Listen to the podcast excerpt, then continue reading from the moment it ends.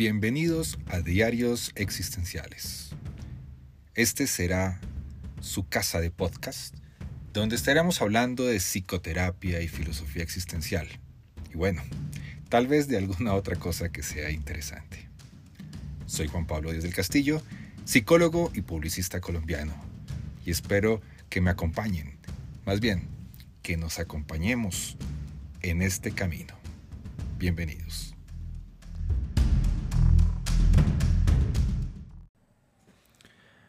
Hola, bienvenidas y bienvenidos a un nuevo episodio de los diarios existenciales.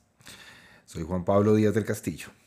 Hoy vamos a seguir con el tema que veníamos tratando. Mucha gente ha estado escribiendo y preguntando sobre esto. Les, les ha llamado mucho la atención el tema de la oposición, de las controversias que había con Víctor Frankl. Y hoy nos vamos a centrar en un tema en particular eh, solamente vamos a hablar de eso eh, porque me parece que es como de los temas más claves en todas las controversias que hubo sobre Víctor Frankl. Y vamos a hablar sobre la oposición judía de, hacia Víctor Frankl, principalmente por el tema de la culpa colectiva. Así que el tema de hoy es controversias de Víctor Frankl y la comunidad judía. Espero que disfruten este episodio y bueno, pongámonos en marcha. Bueno, aunque es comprensible que, obviamente a los psicoanalistas le generara mucho, hubiera una oposición frente a Freud como lo hubo frente a Alder, es extraña la oposición de los judíos. Y de eso estaremos hablando hoy.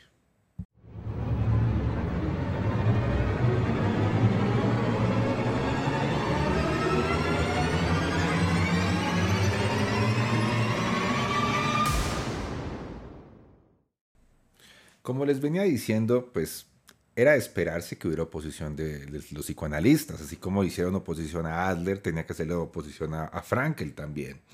Pero parece que es mucho más difícil entender la tensión que existía precisamente entre, entre Frankel y la comunidad judía.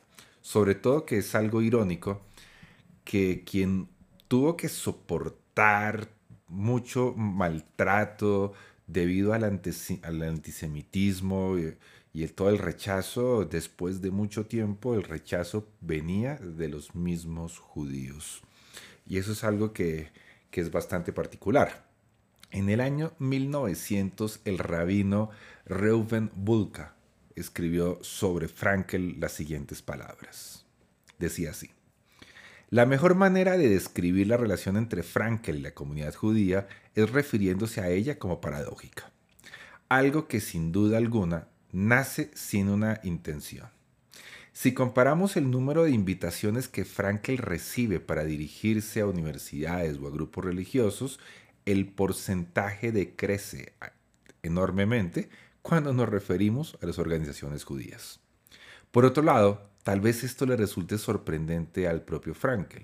Sus libros, especialmente El hombre en busca de sentido, ha supuesto los cimientos de un número increíble de sermones pronunciados por rabinos en las sinagogas, y es posiblemente uno de los libros más populares que circulan en el entorno religioso de las escuelas para el aprendizaje intensivo del judaísmo.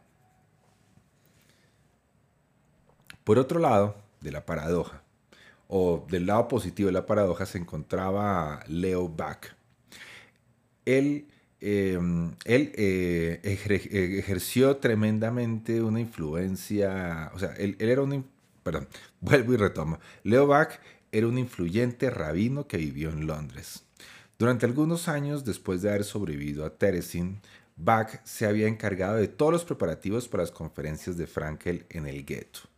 Años más tarde, en su correspondencia con Frankel, que está mencionada en la Enciclopedia de Psicoterapia, Bach comentó que la logoterapia es la psicoterapia judía. Frankel pensaba que aquello era comprensible a la luz del hecho de que Bach eh, había traducido en una ocasión la Torah simplemente por una tarea vital. Otro ejemplo positivo es que durante varios decenios después de la guerra, Víctor tuvo muchos amigos judíos tanto en Viena como en el extranjero. él y Eli alojaban a muchos en casa y en un primer momento Víctor estaba bien relacionado y se le respetaba en el Kulturgemeinden de la ciudad, el consejo o centro neurálgico por aquel entonces de la pequeña comunidad judía de Viena. Pero la creciente resistencia de los judíos locales hacia Frankel fue fruto de una mezcla de factores políticos, étnicos, religiosos e interpersonales. Y su matrimonio con Eli fue la gota que derramó el vaso, así decimos en Colombia. En las condiciones de la posguerra y con la terrible experiencia vivida por Víctor Frankel durante el Holocausto, las, las personas cercanas a Frankel, los cercanos judíos a Frankel, habían aceptado aunque no lo aprobaban su enlace con una mujer católica. Ante lo desesperado de las circunstancias, las barreras habituales entre grupos parecían prácticamente irrelevantes. Em, aunque pues, la, aceptaban, pero no la aprobaban. Es una, cuestión bastante extraña. Sin embargo, con el paso del tiempo y una cierta distancia ya de la guerra y del holocausto, algunos miembros de la nueva generación judía consideraron que el matrimonio mixto de los Frankel ya no era algo perdonable. Pero había algo más importante aún, la posición de Frankel en contra de lo que llamamos la culpa colectiva, que, había proclamado que se había proclamado públicamente justo después de ser liberado del campo de Torheim. Aunque en un primer momento y aparentemente había tolerado aquel discurso en los años, había tolerado ese discurso, en los años 70 los judíos de Viena que se relacionaban con Víctor empezaron a distanciarse de él, pues el conflicto sobre la culpa colectiva era el mayor foco de tensiones entre Frankel y la comunidad judía. Pero, ¿qué es eso de la culpa colectiva? Hablemos un poco de cómo la plantea el filósofo alemán filósofo, médico, psiquiatra, teólogo y psicólogo Carl Jaspers en su libro El problema de la culpa del año 1946. Él en ese libro plantea lo siguiente. Cada alemán, sin excepción, tiene parte de responsabilidad política y por ello tiene que contribuir a las reparaciones legalmente establecidas. No todo alemán, sino solo una pequeña minoría de alemanes, tiene que sufrir castigo por los crímenes y otra minoría tiene que pagar por las actividades del Partido Nacional Socialista. Continúa diciendo, no abandonamos la distinción que tenemos que restringir que tenemos que restringirla mediante la tesis de que el comportamiento que condujo a la responsabilidad se encuentra fundamentada en circunstancias globales políticas que tienen cierto modo un carácter moral, puesto que condicionan la moral del individuo. De esas circunstancias no puede desprenderse por completo el individuo, porque él, consciente o inconscientemente, es un eslabón que no puede sustraerse de ningún modo de la influencia del todo, aun cuando haya formado parte de la oposición. No se puede separar la situación política y el entero, modo de vida de los seres humanos. No hay ninguna separación absoluta entre, política y ser humano. De aquí se sigue una doble culpa. En primer lugar, por el mero hecho de entregarse incondicionalmente a un gobernante y en segundo lugar, por el modo de ser del gobernante al que uno se somete. El ambiente que rodea el sometimiento constituye en cierto modo una culpa colectiva. De esa manera cerramos pues, las citas de Carl Jaspers de su libro. Y continuamos hablando sobre la postura de Frankel frente a la culpa colectiva. Frankel se negaba categóricamente a participar en cualquier iniciativa que tuviera como objeto culpabilizar por asociación o vengarse de cualquier manera por el holocausto.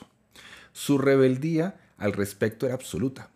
No tenía la menor intención de responder al odio con odio, y sus esfuerzos por la reconciliación chocaban con quienes tenían motivos políticos o personales para vengarse del holocausto. Para Frankel, la culpa era una cuestión de responsabilidad individual. Desde un primer momento, insistió en que era un error atribuir la maldad del holocausto a un pueblo que no podía ser personalmente responsable. Pero no bien los enemigos de Víctor se lanzaron por él y se centraron en todas las pruebas que les, que les permitieran acusarlo. Se aprovecharon, por ejemplo, de su estrecha relación con, con antiguos miembros del Partido Nacional Socialista, Otto Potts, su maestro, y el gran filósofo alemán Martin Heidegger para sugerir que Víctor simpatizaba con los nazis. En Nueva York se produjo un incidente que ilustra cómo se había expandido la, resistencia los ataques hacia Víctor entre determinadas personas de la costa este de los Estados Unidos dentro de la población judía. En el año de 1978, el Instituto de Estudios Judíos de la Congregación Banai Jerusalén de la calle 88 de Nueva York lanzaron una lista sobre un ciclo de conferencias que incluía obviamente a Víctor Frankel. Entre ellas también estaba Shimon Pérez, que fue después primer ministro y presidente del Estado de Israel y premio Nobel de Paz. A los pensadores judíos y líderes del movimiento contra el holocausto judío, Irving Greenberg y Elie Wiesel. Y también estaba Sammy Davis Jr. Y, y asistió también el presidente Gerald Ford. La conferencia de Frankel estaba programada para el 13 de noviembre y la moderaría William Berkowitz, rabino de la congregación. Ante la multitud que se congregó en el templo, Frankel habló de sus experiencias en el campo y volvió a alzar la voz contra la culpa colectiva. Una parte del auditorio se enfureció con Frankel, mientras éste describía la amabilidad que habían demostrado algunas personas de Viena durante los años de Hitler, entre quienes habían algunos miembros del partido nazi, cuando menciona a Bruno Kreisky, centenares de judíos insultaron, se pusieron de pie, sacudían los puños, sacaban, eh, se quejaban y gritaban. Abucheaban a Frankel y lo llamaron cerdo nazi. Kreisky había nacido judío y había sobrevivido al holocausto pues vivía en Suecia. Cuando regresó a Viena fue nombrado canciller socialista de Austria en el año de 1970. Pero Kreisky era una figura controvertida de quien desconfiaban e incluso era maldecido por algunos judíos hasta en Nueva York. El rabino Berkowitz intervino y recordó al público que eran sus invitados y que debían comportarse correctamente invitó a quienes no pudieran seguir escuchando a marcharse y buena parte del público lo hizo. Pero la mayoría de las 3.000 personas que habían acudido se quedaron. Escucharon e intervinieron respetuosamente durante el resto de la conferencia. La prensa se refirió en términos amables al evento y se hicieron eco de la discusión, pero el calor de la reacción marcó a Víctor Frankl. Eli dijo que aquella fue la primera vez que pensó que Víctor habría podido morir a manos de una muchedumbre que se abalanzara contra él en el estrado. Elie Wiesel, el destacado autor y ganador del premio Nobel que sobrevivió al holocausto, se ha dedicado a mantener con vida su recuerdo y a evitar más genocidios en el mundo. Cuando el autor de la biografía de Frankel, precisamente de, este libro que se llama eh, la llamada, llamada de la vida, el autor le escribió en algún momento para hablar sobre el tema de la culpa colectiva y respondió una breve nota donde decía que ya se había referido a esa cuestión en bastantes oportunidades y se limitó a añadir que jamás había conocido a Frankel. Tiempo después, el autor Klinenham descubrió un episodio extraordinario que había acaecido en enero del 2000 el profesor Wiesel había sido invitado por el Parlamento alemán y habló como judío. Reconoció que había habido otros grupos que habían sido víctimas de los nazis. Entre comillas. Como suelo decir, no todas las víctimas fueron judíos, pero todos los judíos fueron víctimas. Para continuar con la conferencia ante el Parlamento, en la Bundestag, dice así. Me siento obligado a decirles lo que repito allá donde voy. No solo aquí. No creo en la culpa colectiva.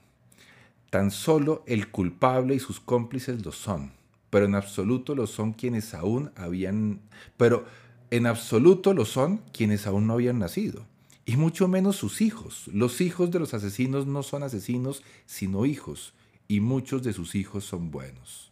Conozco algunos, algunos han estudiado conmigo. Son maravillosos, su motivación es encomiable, increíble, y, son seres atormentados y con razón.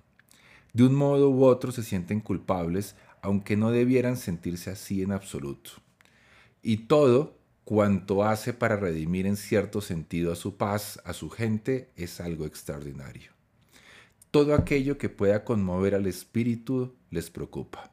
Van a Israel a construir y ayudan con todas las causas relacionadas con las violaciones de derechos humanos, porque sienten, sus hijos sienten, que es importante no olvidar aquel periodo oscuro. Seguramente si Víctor Frankl hubiera vivido y oído este discurso, se habría sentido orgulloso de que otro célebre superviviente tomara partido por aquella postura. La misma que él había adoptado al calor de las cenizas del holocausto en 1945 y que le supuso una multitud de reproches durante decenios. Frankel era un psiquiatra, no un politólogo un teólogo, un legislador, un abogado, un miembro de un jurado. Pero no por ello menospreció la búsqueda de justicia por el holocausto en naciones, en diferentes naciones y en tribunales. Pero lo que Frankel odiaba no era la restitución, sino la retribución. De hecho, creía que el odio y la persecución de los criminales de guerra era importante. Víctor y Eli consideraban los esfuerzos de Simón Wieselstahl para dar caza a los nazis como algo correcto, pues creía que no le movía la venganza, sino el deseo de llevar a los criminales ante la justicia. Víctor creía que el empeño del gobierno para compensar a las víctimas del holocausto era una manera de reconocer la responsabilidad nacional y colectiva, la manera que tenía un país de repudiar sus atrocidades y sus injusticias pasadas. Un estudioso finlandés, Risto Murleva observa que Frankel diferencia entre lo que llama la culpa colectiva y la responsabilidad colectiva. No obstante, a Víctor le desconcertaba la explotación del holocausto como con ánimo de lucro y criticaba la repetición de aquellas terribles historias para presionar a los gobiernos como si el dinero pudiera servir de compensación. De hecho, Víctor opinaba que los constantes refritos de las atrocidades podían provocar una respuesta ante el gran público que prolongaría el racismo en lugar de sojuzgarlo, de juzgarlo o acabar con él. Por lo visto, era consciente de la sutileza, la complejidad y el riesgo que entrañaba repetir hasta la saciedad los relatos del holocausto. Asimismo, las relaciones del matrimonio Frankel con los círculos ecuménicos internacionales aún más desagradaban a algunos judíos.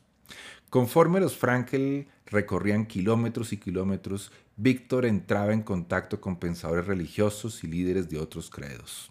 Millones de personas descubrieron la logoterapia incluso en diferentes culturas. El hombre en busca de sentido jamás usó la palabra judío, algo que ciertamente provocó la sorpresa de estos. Aún así, Víctor sabía que en los campos no, solo había, no solamente habían habido víctimas judías, judíos, y se negó a lo largo de toda su existencia a reforzar la identidad del judío y víctima. Rehuyó a la imagen de víctima y cuando acentuarla era lo que generaba, eh, y rehuyó a la imagen de víctima, porque acentuarla era lo que generaba, regeneraba las simpatías. No estaba dispuesto a explotar el hecho de que había sufrido por ser judío. Para él, ser judío tenía otras, otros sentidos que se remontaban hasta sus recuerdos más tempranos. Otra gran filósofa que estuvo en contra de todo este tema y bastante eh, criticada también por los judíos fue la filósofa alemana Hannah Arendt, discípula de Martin Heidegger, fue amante de Martin Heidegger, fue también discípula de Karl Jaspers, con quien finalizó todo su, trabajo, sus, sus, estudios filosóficos. Fue compañera de, con discípula de George Gadamer ella en algún momento fue enviada por el New Yorker a cubrir los juicios de Eichmann en Jerusalén. Y ella, eh, de cierta manera, también planteaba algunos, algunos elementos que fueron muy criticados precisamente por, por la población judía, por los judíos. Y fue muchas veces nombrada como antisemita. El New Yorker no pudo terminar de publicar sus, sus eh, investigaciones y fue finalmente publicado en un libro que se llama Eichmann en Jerusalén. Es una peli ahí, de ahí surge una película que se llama Hannah Arendt, donde habla de esta gran filósofa que también fue muy atacada por haber estado en contra, no en contra, sino por haber hecho un análisis más bien filosófico comprensivo de lo que estaba pasando en los juicios de Eichmann en Jerusalén. Pero prosigamos con Víctor Frankl. Víctor soportó de manera estoica su experiencia y sus recuerdos. Aunque algunos recordatorios punzantes solían despertar sus sentimientos y le conmovían hasta el llanto, a menudo en privado, pero era algo que vivía, que podía también suceder en una entrevista. Durante los decenios posteriores al holocausto se mantuvo firme o terco en su decisión de oponerse en pie para trascender de algún modo sus circunstancias y recuerdos y, y liberarse de la idea de la venganza. Su embravecido espíritu, su sentido del humor, su rebeldía y su irreverencia eran las demostraciones de la trascendencia de sí mismo que practicaba un decir sí a la vida a pesar de todo realmente creía en el poder de oposición de lo espiritual. Para él y para el resto, hay gente que habla o escribe como si no fuera posible la reconciliación humana o como si la única postura posible entre los supervivientes de holocausto fuera el ateísmo o el nihilismo. Contra eso Frankel aseguró que había visto fe entre sus compañeros del campo. Hoy, muchas décadas después, otros supervivientes continúan reflexionando cambiando de postura para alejarse de la venganza que a veces crecía y se exacerbaba en su interior. La Fundación SOA de Steven Spielberg y otros investigadores incipientes han filmado miles de testimonios de gente ordinaria que sobrevivió al holocausto. En el Memorial del Holocausto de Battery Park, en Nueva York, en el Memorial del Holocausto de los Estados Unidos en Washington, en la exposición sobre el Holocausto del Museo Imperial de la Guerra en Londres, en el Memorial, en el Museo de Auschwitz y en otros lugares los visitantes pueden ver y oír las reflexiones y las confesiones de los supervivientes. Lo más sorprendente es el número de veces que se repiten los sentimientos cercanos a los que decía Víctor Frankl, casi que con sus mismas palabras. Hay descripciones de episodios terroríficos y de pérdidas terribles y de la lucha por la fe a lo largo de cinco decenios de recuerdos. Apenas se habla de venganza o de nihilismo y del ateísmo que parece pervivir en los discursos de los intelectuales y los académicos.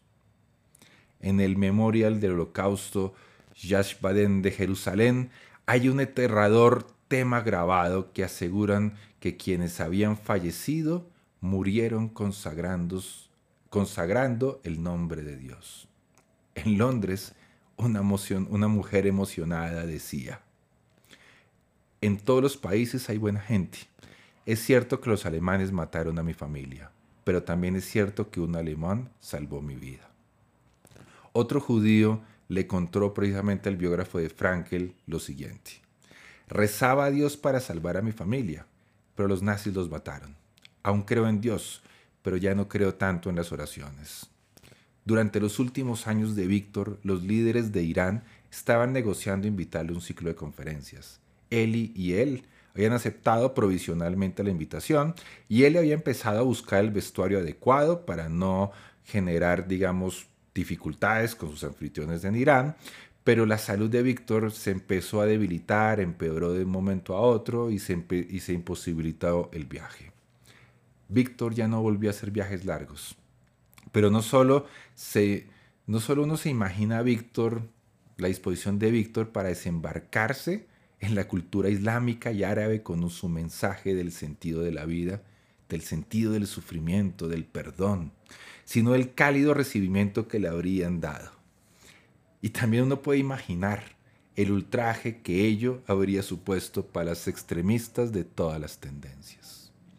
Frankel jamás perdió el respeto ni dejó de tratar con franqueza a quienes por culpa de su experiencia del holocausto o de otros avatares habían perdido la fe. Aplicaba su convicción de que no podemos juzgar a otra persona sin preguntarnos qué habríamos hecho o, qué habríamos hecho en, en idéntica circunstancia. Para Víctor, todo aquello significaba que no podíamos esperar de nadie un comportamiento heroico y que no podíamos esperar el perdón de las víctimas del holocausto. Sin embargo, todo el mundo puede ser tan heroico y comprensivo como desee.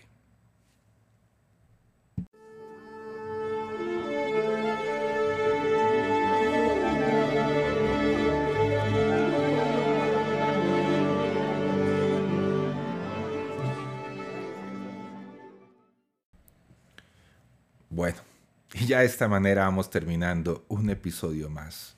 En esta oportunidad estuvimos hablando de, las de otra controversia de, de Frankel, la logoterapia, como es la oposición de los judíos a la imagen de Frankel, principalmente centrada en el tema de la culpa colectiva, la no venganza. Era uno de los temas centrales ahí. Espero que hayan podido aprender, oír y disfrutar un poco de estas historias de Víctor Frankel. Desde los micrófonos de los diarios existenciales.